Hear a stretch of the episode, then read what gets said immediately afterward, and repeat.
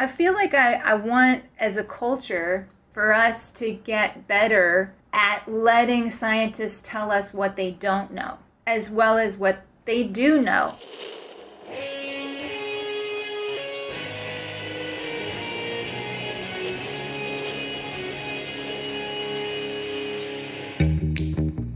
Welcome to Back to the Future podcast. My name is Victor Sadia, and I talk with brilliant minds and hearts of people who want to uproot and transform the current health and wellness paradigm.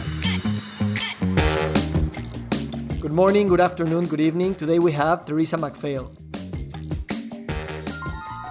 Theresa MacPhail is a writer and medical anthropologist with a PhD from UC Berkeley. She's a professor who teaches science and technology studies an interdisciplinary field that examines the creation, development, and consequences of science and technology in their historical, cultural, and social contexts. She's interested in deep scientific theory as well as the everyday lived experiences of microbiologists, biomedical scientists, and medical practitioners.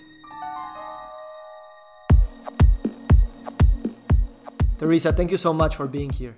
Oh, thank you. So, when I walked into your classroom eight years ago in NYU, uh, the first thing you said was, okay, now that we start to become more comfortable with being uncomfortable, um, because we don't really know who we are. And I said, wait, what? I'm not comfortable at all. Uh, and what do you mean that we can't get, that we cannot get comfortable over time? So, what does it mean for you to be uncomfortable and working towards getting more comfortable without knowing that we will get there? I think it's twofold. I think as an anthropologist, one of the interesting things about anthropology is learning to view your own culture from without. So, not from within, from without. And that's why anthropologists go to other places. When I was in training, I, I got my PhD at the University of California, Berkeley.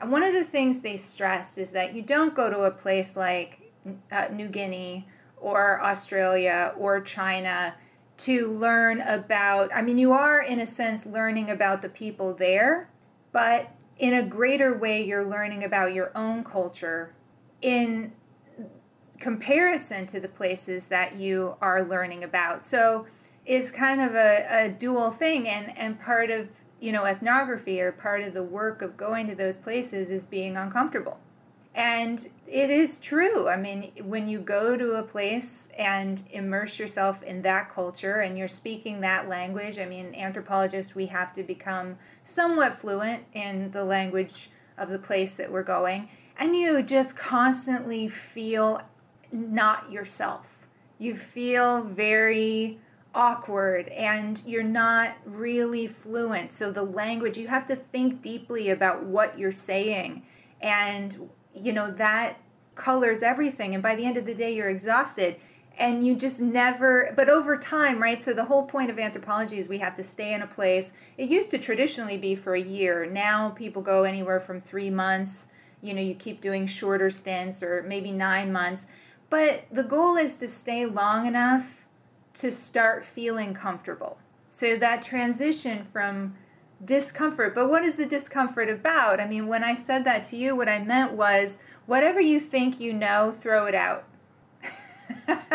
whatever you think you know about yourself or about how the world works or how science works or what medicine is and isn't and how scientists think and what science is and whatever nonsense you've learned about the scientific method, you know, that that really simplistic, reductionistic, testing of hypothesis that we learn in, in high school, right? I mean, that's what you learn science is. And, you know, the practice of science is, is not that.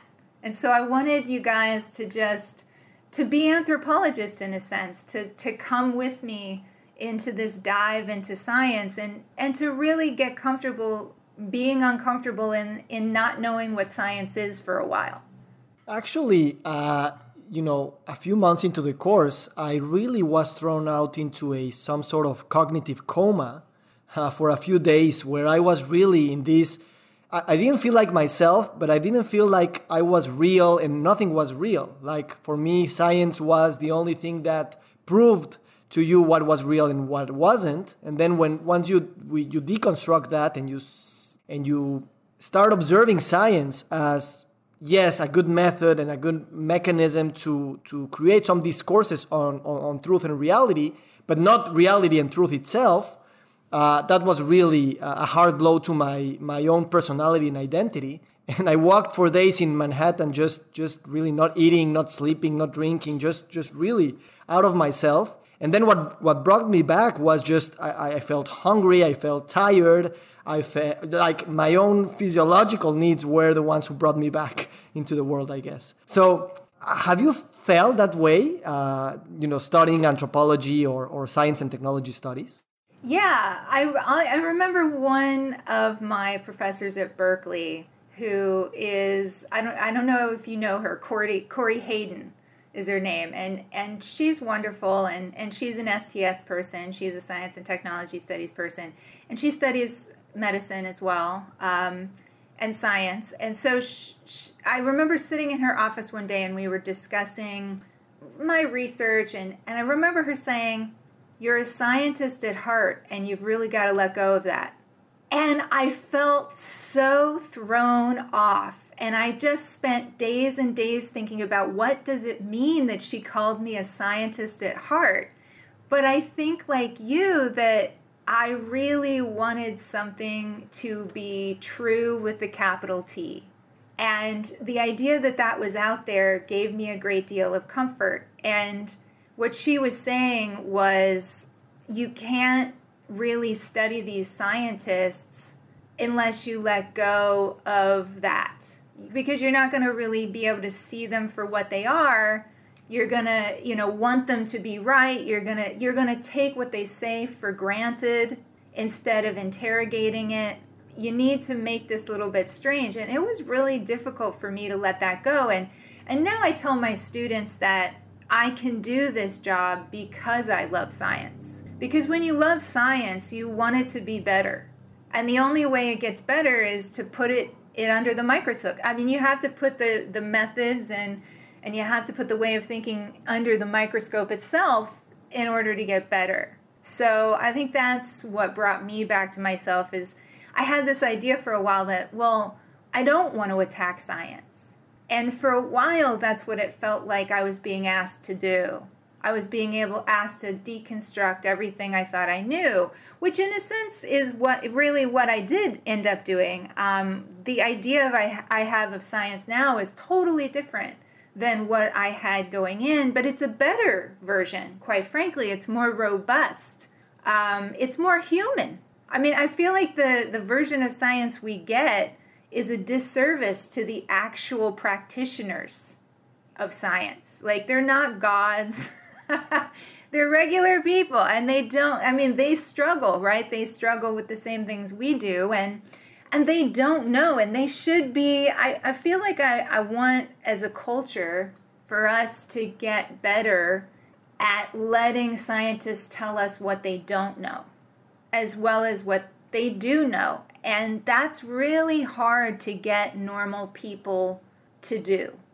Because i think science and especially medicine I mean, you and I both think a lot about medicine, right? And I feel like medicine is tricky because it gets at our deepest, darkest fears.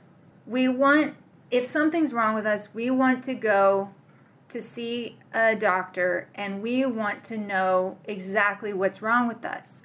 But the reality, and so many of us who have had, you know, as you get older and you start getting more chronic conditions, you start to realize what you know science and technology studies teaches, which is it's it's not an exact science. I, I, mean, they're they're the what I tell my students is doctors are the best guessers. That's what they go to medical school to do to to think about everything that we know, to understand what we don't know, and they make educated guesses.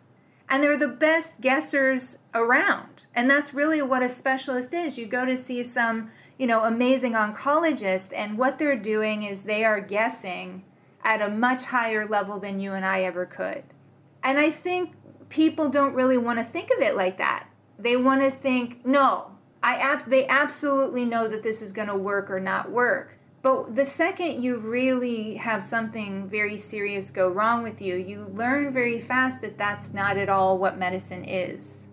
Yeah, and the promise of medicine has been to to find those capital th- th- those truths with capital T's, and it does feel like an attack when you say that that capital T won't be there. Even if we get all the big data and we have all those machines and we have all those clinical trials and we spend hundreds of years uh, studying the complexity of the world, we won't get there. And I, I think that's that, that's a big discomfort.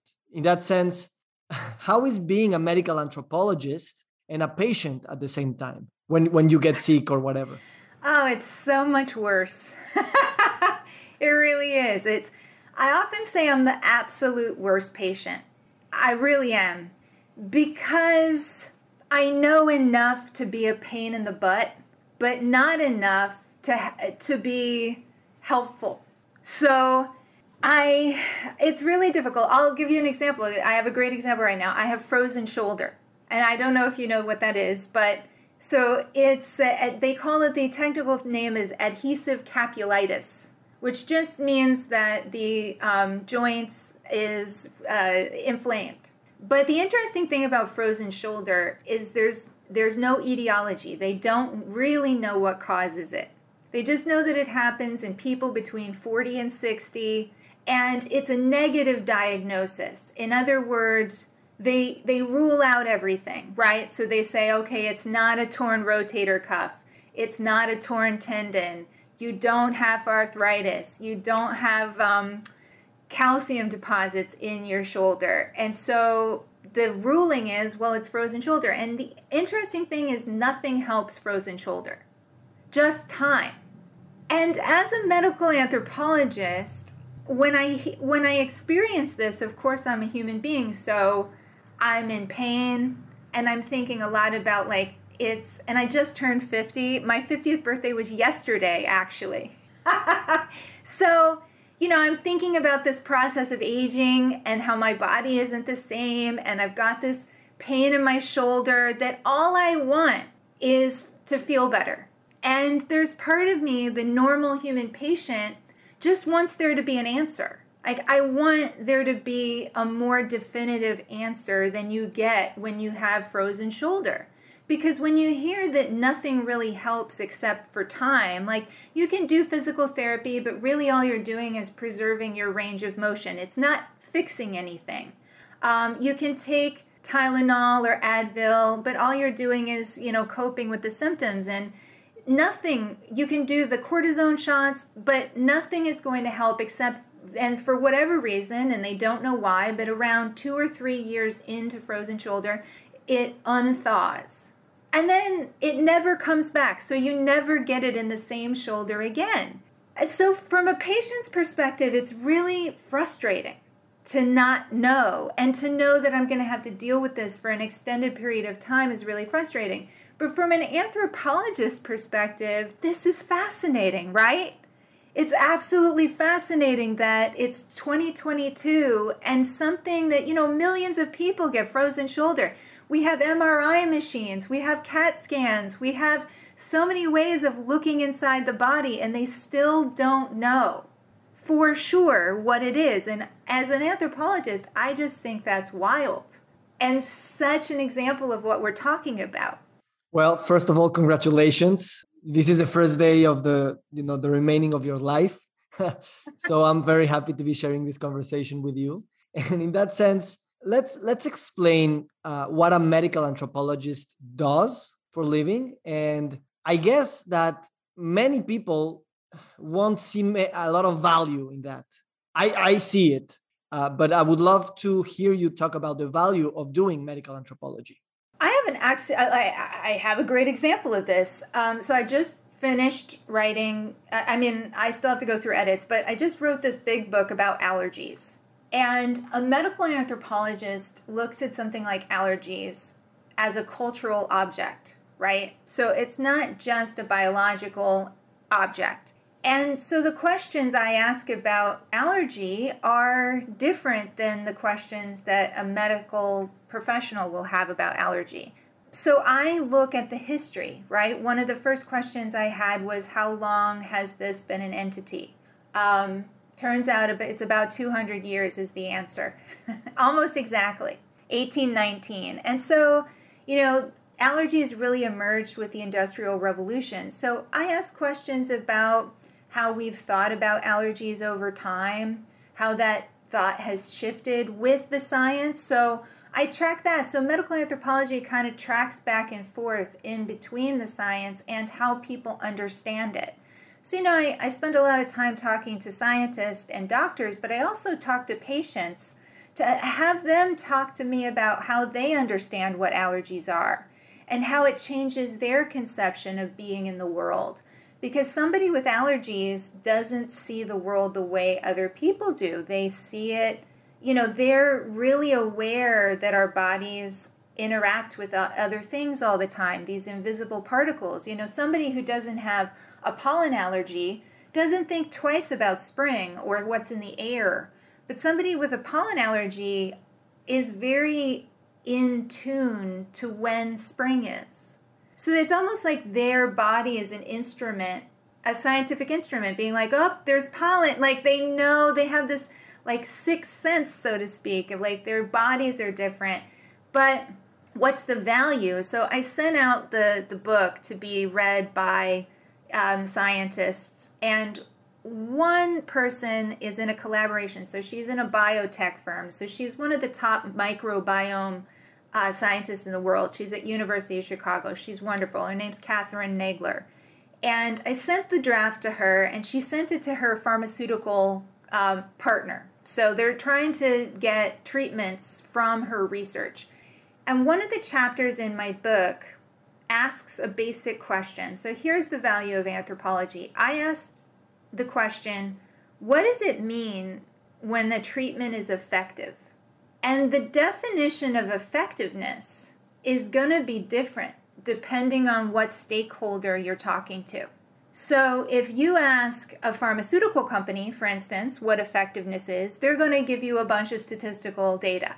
And they're going to talk about statistical significant reduction in, you know, say it's an eczema drug. They'll say, oh, it lowered itch by, you know, 15% or what have you. And for them, that's the standard of effectiveness. But then, if you talk to clinicians, so if you talk to an allergist and you're talking about this drug and you ask, is it effective? Well, they'll say, well, you know, how many side effects does it have in relationship to the reduction? So, yeah, it does take care of the, uh, the itch, but then it causes conjunctivitis. So, we have to balance the uh, side effects with what it's doing and and the cost also. So then they bring up like how much this is costing and they don't want to burden their patients with too much cost and so you know they're balancing all of this stuff. But then if you ask a patient what effectiveness is they talk about quality of life. So they're talking about does this drug let them sleep at night? Does it you know improve their ability to not scratch at their skin and have an, or does it improve the appearance of the skin so that they're not embarrassed wearing a short sleeve shirt out in public? And if you think about it, the pharmaceutical company kind of ignores what effectiveness means to the other two groups. But like the value of medical anthropology is they shouldn't because those decisions are going to mean whether or not a person chooses to take that drug or to not take that drug or to go off of that drug. So it's going to hurt their bottom line if they don't understand what effectiveness means outside of their. And again, we're right back where we started. The statistical significance is is as close as you can get to that capital T truth, right? Which is why they like to stick there. But that's not what effectiveness means to most people. So, what effectiveness means to the patient is way less easy to capture in an Excel spreadsheet. So, they don't want to think about it, but it definitely uh, affects their bottom line. So, I think that's the value of medical anthropology is it allows us to ask different types of questions outside of the biomedical model. Thank you. And I guess that in the current epidemic, I, I, guess we can call it that, of chronic disease, diabetes, cancer, chronic respiratory disease, cardiovascular, you know, these things are really killing the majority of people all around the world. And these diseases are not uh, traceable to a single pathogen or whatever. They're really complex things in terms of economics, politics, culture, uh, everything. With your example, the effectiveness is different for each stakeholder. So is the definition of what is health. And the point of view that you have uh, really changes the agenda. So, what's your what's your take on? I guess that COVID has also shown that uh, we are in danger of COVID not only because this pathogen is flying around, but also because there's a, a big gap between poor and rich communities. We also have differences in immunology with, you know, if you have also comorbidities and all of that, you know, it, it is contextualizing the disease uh, as not a reductionistic one thing entity. How, you know, this podcast is, is heard by many people from different uh, disciplines. How can we use each discipline to understand what each discipline is saying? And how can we interconnect that knowledge to form a bigger picture? Oh my God, this is only a 45 minute podcast. That's an impossible question. I mean, it's so my first book was about the 2009 H1N1 pandemic. And so I'll talk through that lens. I mean, I think it's applicable to what's happening with COVID, but I think the benefit of talking about something historically that far in the distant past is that we have a better grasp of what happened. And I think one of the issues, like, so people keep asking me to comment on COVID, and I'm hesitant to because it's not over. And I think it's still too soon to really know what happened. The dust hasn't even settled yet, but it's pretty clear what happened in 2009. And I think it's really difficult to get different. One of the problems of modern science, I will start here, is specialization. I mean, it's not 1835 where you know, everybody was working off of the same information. So if you're looking, if you're a molecular biologist and you're looking at, the phylogenetic evolutionary tree of something like COVID, that's a very different set of questions and problems than a public health doctor in New York City trying to decide whether or not to wear masks and I think that that's one of the biggest problems we have today. We're so specialized and we know more than ever in each field. But the problem is you can't keep up. So, you know, you have, and I remember sitting down with this evolutionary virologist in Hong Kong, and he said to me that his biggest pet peeve was when a public health, so an epidemiologist would try to use data from evolutionary virology to say, to predict how um, virulent a virus was going to be. And he was like, no, you can't do that. Like the, the DNA can only tell you so much, and you have to put it in an animal model to actually see what it'll do. And I think therein lies the problem. You have some people who very much want to work out what the problem is on a molecular level or on a microscopic level. Like they want to understand the thing for itself almost. You know, like a virologist wants to understand how viruses work, and a pharmaceutical company wants to understand how it works to stop it. And those are two separate things. And so trying to get everybody on the same page during an event that's continuously unfolding. I mean, I think we saw it, right? I mean, I had to go on CNN in I went on CNN in April 2020 because I I wanted to say how wrong I was about what I thought would happen. But I wasn't the only one who was wrong. And the problem was I had limited understanding of like where we were vis-a-vis testing capacity in this nation, where we were in relationship to how much um, PPE or protective gear we had. I just was completely off the mark. So the idea that like who has that God's eye view? It's supposed to be the World Health Organization, but and God bless them, they they do try. But it's really difficult during, especially when something is unfolding. Like, you know, no one saw COVID coming. I think that's the other thing to keep in mind. what have we been doing for years? Worrying about flu. We've been worrying about influenza. And suddenly there's this coronavirus and there was basically no surveillance. There was, you know, a, a, modicum of surveillance in, in China actually on coronaviruses because of their history with SARS. But the rest of the world wasn't didn't even have their eye on this ball. So I'm not sure. I mean, immunologists and epidemiologists and virologists, like they all have their own journals. They all have their own, you know, conferences. And I think, you know, something we might do is and I think we're trying to do is is have more, you know, crossover. So have a conference where you invite all three and they all get a chance to interact in the same space. But increasingly I, I worry what do I worry about? Because I love science and because I love medicine, I think I worry about specialization the most.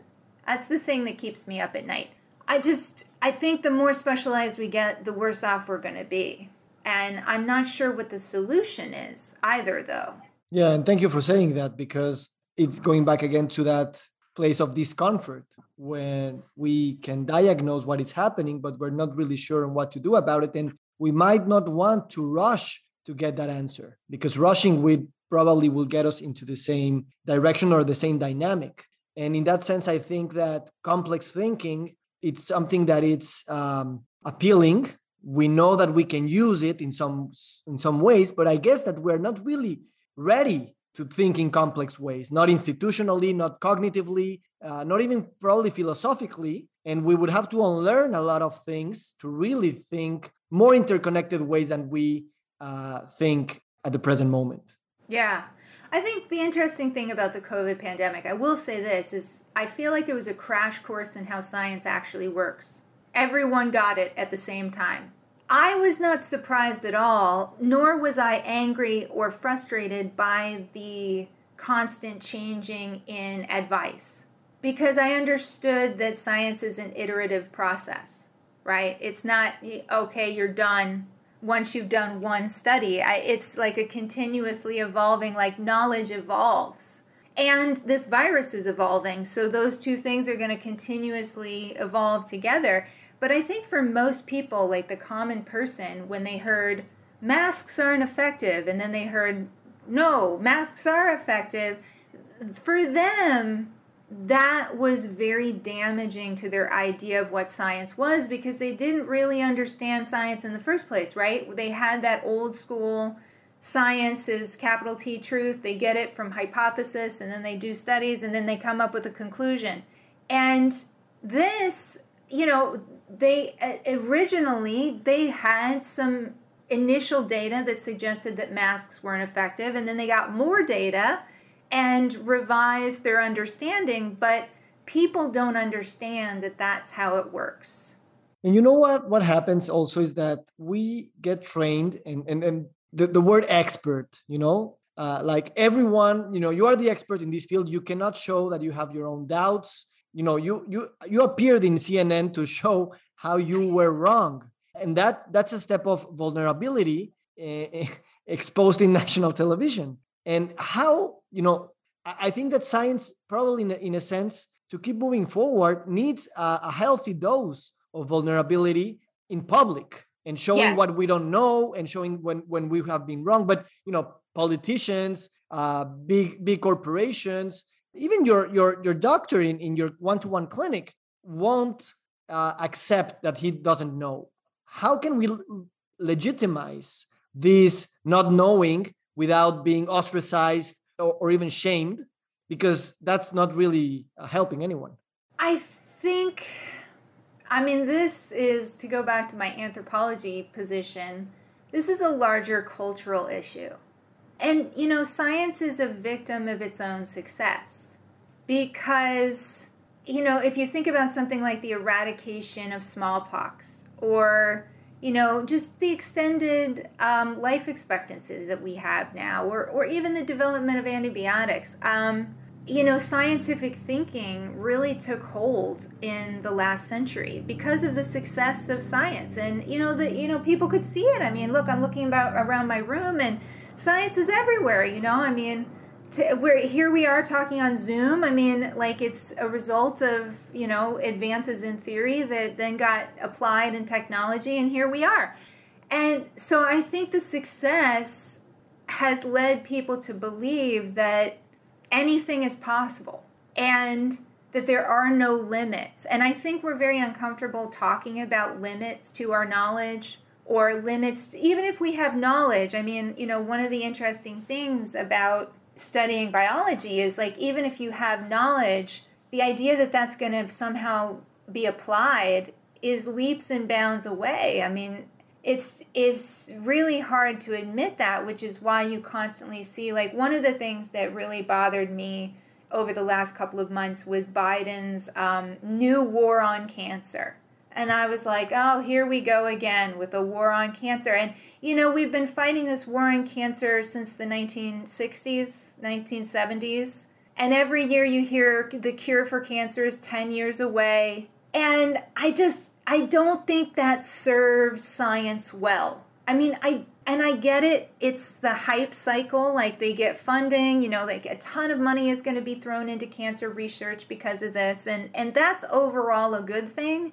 But if you keep tying scientific funding to outcomes, I mean, this has been a rallying cry amongst true, you know, like if you talk to research scientists and you ask them what the main problem is, they will tell you funding for basic science something like can you get money just to follow your creative instincts?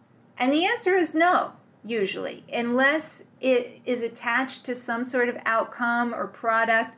You can't get money to study it. But if you look historically, that's exactly how we got here is people doing what looked like crazy shit.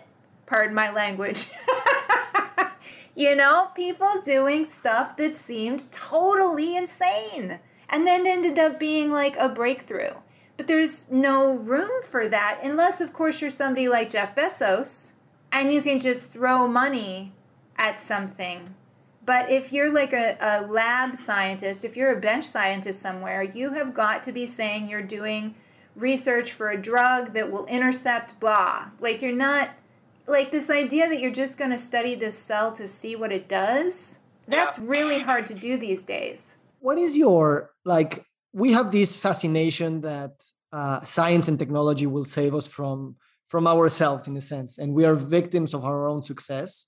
How do you define health moving more complexly from the physical biological genetical realms of, of health God, that's so difficult. I think for most people, like if you talk to most normal people, they define health as general well-being. Like their everything functions pretty much the way it's supposed to.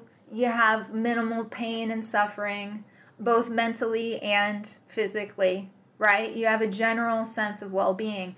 My next book, which I is partially selfish, is going to look at aging because I think aging is a really interesting problem because it's inevitable. you know, I mean, we're all going to age, and, you know, no one today was living in 1900.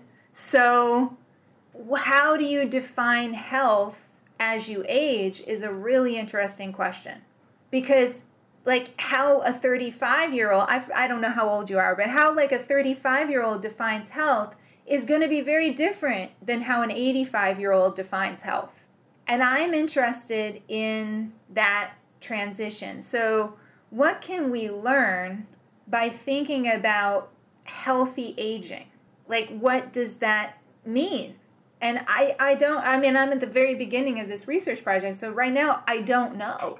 But I'm really passionate about figuring it out, both selfishly, because here I'm sitting with this frozen shoulder, you know, and that's going to be a permanent part of my life for the next three years. So, you know, and I remember I had this um, teacher in, I was, when I was learning Chinese in China, I had this language instructor, and he was older, and, you know, he constantly had aches and pains, and, and he once said, I'll know I'm dead when I wake up and I don't have any aches. and I remember thinking I was still young at the point that point. I remember thinking, wow, his and so every day, and I remember asking him, so every day you have aches and pains? And he said, oh, yeah, but it's no problem. I feel good. And I remember like the cognitive dissonance of thinking about how somebody could say they had pain but felt good. And I think that's at the heart of your question about like what is health? Yeah. I don't know. I don't know the answer. Yeah, thank you for not knowing and for sharing your not your unknowledge and and i guess that it's fascinating to see the how the social construction of aging has been done over the past centuries and also through different cultures and through different lenses because aging for a biologist is very different from an uh, uh aging for a geneticist or or a, a politician or or a mother or a son of someone. So and i guess that that's in a sense it's talking about death and resignifying what death means which I guess that in medicine, or at least in the in my generalization, it's something that as if death or aging is the disease, and right. uh, and we have to find any way possible to to shut it down. So in that sense, how do you think that the interconnection of planetary crisis, climate change, chronic disease, uh, you know, all the, all the things are the big problems that we are we are living in, deal with this big question of individual, collective, and even planetary possible death? I don't think we deal with it well at all. I, I don't know how familiar you are with um, uh, Ernest Becker's work, The Denial of Death. I'll highly recommend. I don't know if you do book recommendations on this podcast, but I really think everyone in the world should read this book. This Denial of Death by Ernst Becker. He was an anthropologist dying of cancer, and this this was the result.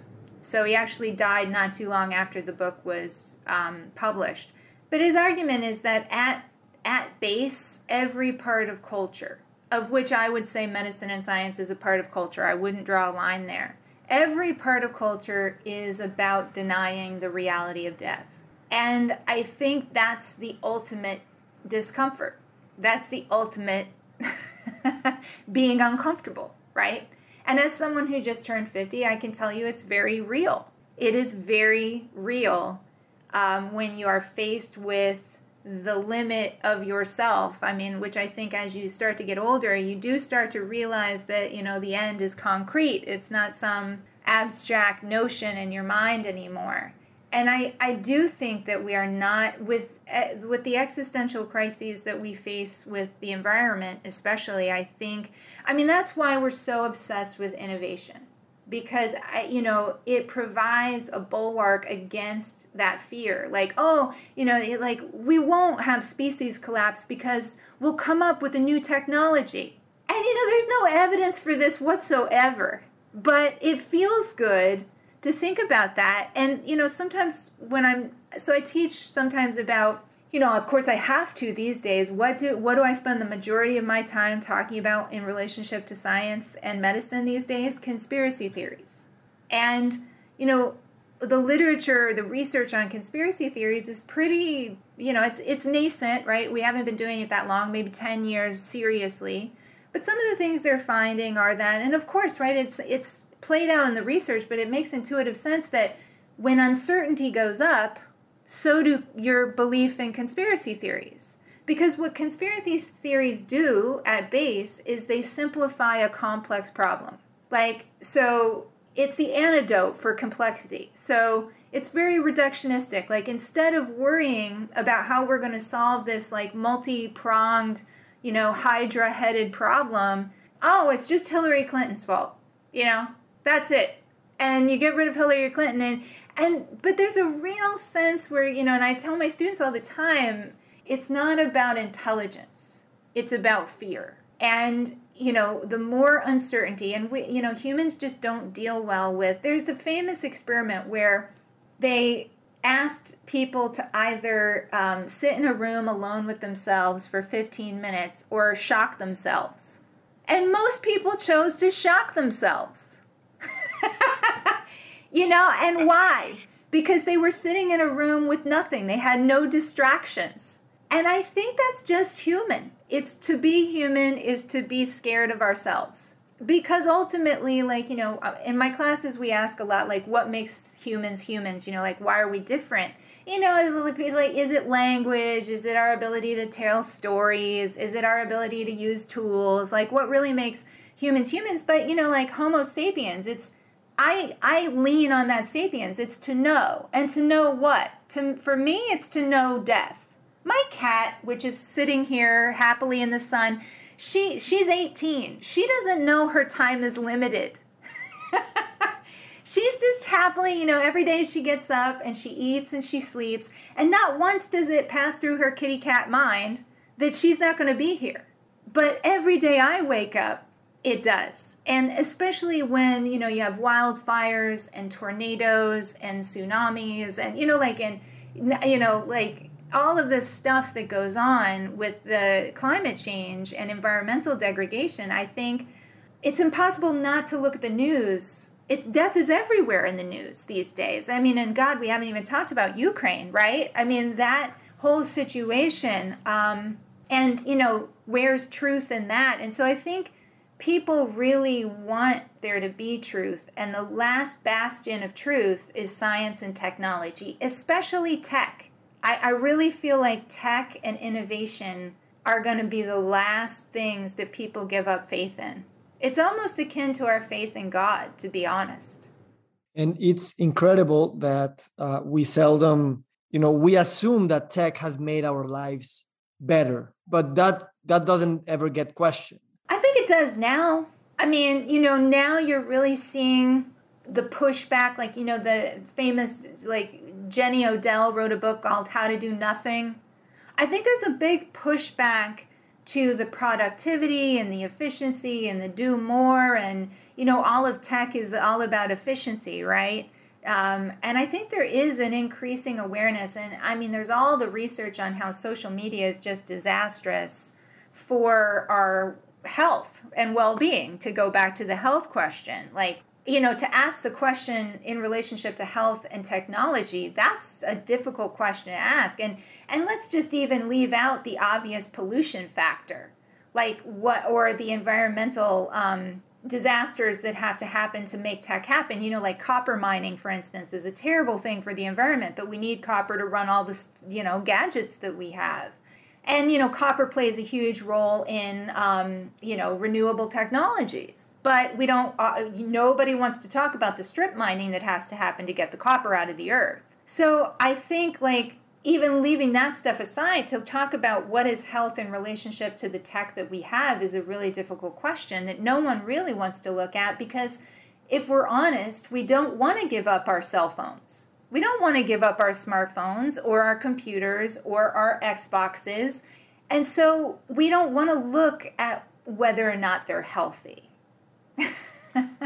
To to begin wrapping up, uh, let's you know allow me a, a more personal question, which is you know for me it's obvious that you are philosophizing very deeply about all these things and that, that these have implications on the way you you live your life and more moreover on the on the voice the Theresa's voice inside Theresa's head of how you talk to yourself uh, now that you've turned 50 and these big questions keep getting bigger how your internal conversation has changed over the past years, over the past decade, let's say, and how how would you like your inner conversation to change in the next decade, for example, on on how Theresa uh, uh, experiences the world and, and, and talks to herself? Oh my goodness, that's a tough question. I think the Theresa that you knew, so almost ten years ago, um, was still a pure intellectual, I would say, and was very much into unpacking theory and understanding you know different ways of under of you know different epistemologies and you know thinking about how we know what we know and i think over the years i have i said about the new book that i want to write on aging that i became aware that I had a body just as it started to break apart. And I think I've become more embodied over the last 10 years. And that has changed my ethics And I find that I am much more interested in thinking about things like community, in things like values, in understanding um, my own impact. So, you know, I used to just enjoy teaching to teach, and now one of the questions I have is, you know, I mean, I'm facing these. I mean, if you're an 18 year old today, you know, what types of challenges are you going to face? Well, they're not going to be the challenges I did. And so I think a lot about like what in the world can I teach them that will better equip them to withstand or to navigate what's coming. And I think, you know, I had a kind of a strange upbringing. I, I don't know if you know this actually, but I had kind of a tragic childhood. All th- I had a brother and both my parents, everyone died by the time I was 24, all separately and in freak accidents. So I think about death a lot and always have done. And something that, and I've always seen life as uncertain because all three of my family members died in accidents. And so you think to yourself, like, well, you just understand that life is uncertain. And the thing I've noticed in the last 10 years is I always felt alone in that knowledge when I was younger, I, I felt like I had a secret that I understood something about the world that, you know, a person in a, you know, a rich country or a person who, you know, was not existentially challenged, so they don't live in a war zone, you know, they're they're relatively happy, healthy, safe, fed, sheltered, didn't understand. And in over the last 10 years, I suddenly don't feel alone but that doesn't is not a comfort to me at all. Because it's it's it's now you know it doesn't matter. You're less and less able to insulate yourself from the uncertainty. I think the uncertainty of this world is growing exponentially. So i talk to myself differently because of that. So i'm no longer an outsider in that way. And so i more and more am thinking about how can i I mean, I'm I survived, right? Like I I'm a healthy person and I navigate uncertainty very well. And I I'm thinking a lot these days about how do I help other people do the same? How do I help people do exactly what I wanted you to do? How do I help people be uncomfortable and still function and still be as healthy as they can be in an unhealthy space? Because there's not much you and I can do about larger global structures right now. I mean, except for vote and get involved in our communities. So I think I'm leaning more and more on I don't care as much about what what my students know is in how they think.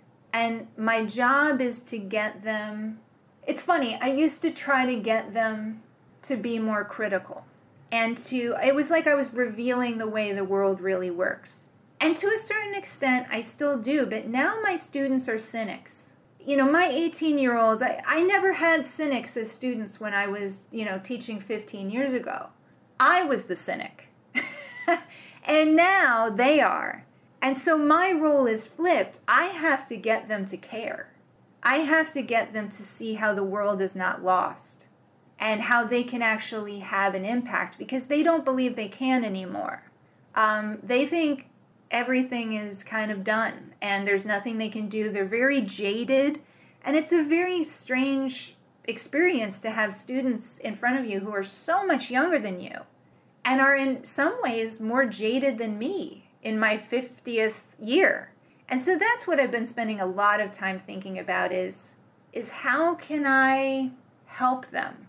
Navigate this world, which is very, very different than the world I grew up in. And why would you, why do you want to do that? That's a good question because I, I mean, I just feel I have to. I think that I'm really good at what I do, which is I'm a good questioner. You know, I feel like I ask good questions. And I am good at finding the answers. And not and over the years I've come to realize that and the other thing I'm really good at and I need them to get better at is I am really good at looking at juggling all of that complexity and trying to find ways to tell stories about it. I mean, that's what my book on allergies is trying to do. I, I'm trying to look at the whole thing and, and kind of say something about it. And in the end, my argument about allergies is that allergies are a reflection of our relationship not only to each other, but to our environment.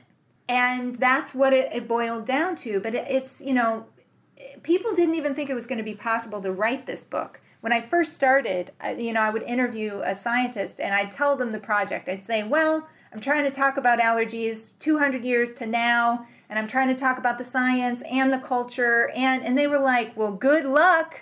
You're never going to be able to do this." And and they they were especially taken aback because I didn't want to just focus on food allergy. I didn't just want to focus on asthma. Like I wanted to do all of it. And they were like, "You're never going to be able to do all of it."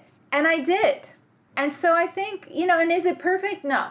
But it's a it's a good attempt at telling a story about what happened to us and I feel like if we don't have people trying to do that in greater numbers, we're doomed. Because we uh, have to understand those stories in order to change them. The biggest compliment I've gotten so far with a scientist reading the book and getting back to me is she wrote, I understand the history now of my field, and it gave me an idea for a future research project. Like, my book actually gave her a new idea because I was able to paint a bigger picture for her because she's so specialized. And so that's why I feel like I have to do it because I don't expect all of my students to go off and do that. But even if a few, like, look at you, you're doing this podcast, you know? I mean, I I feel happy about things like that, even if only a few people are able to ask better questions and to go out and find better answers, won't we have a better world?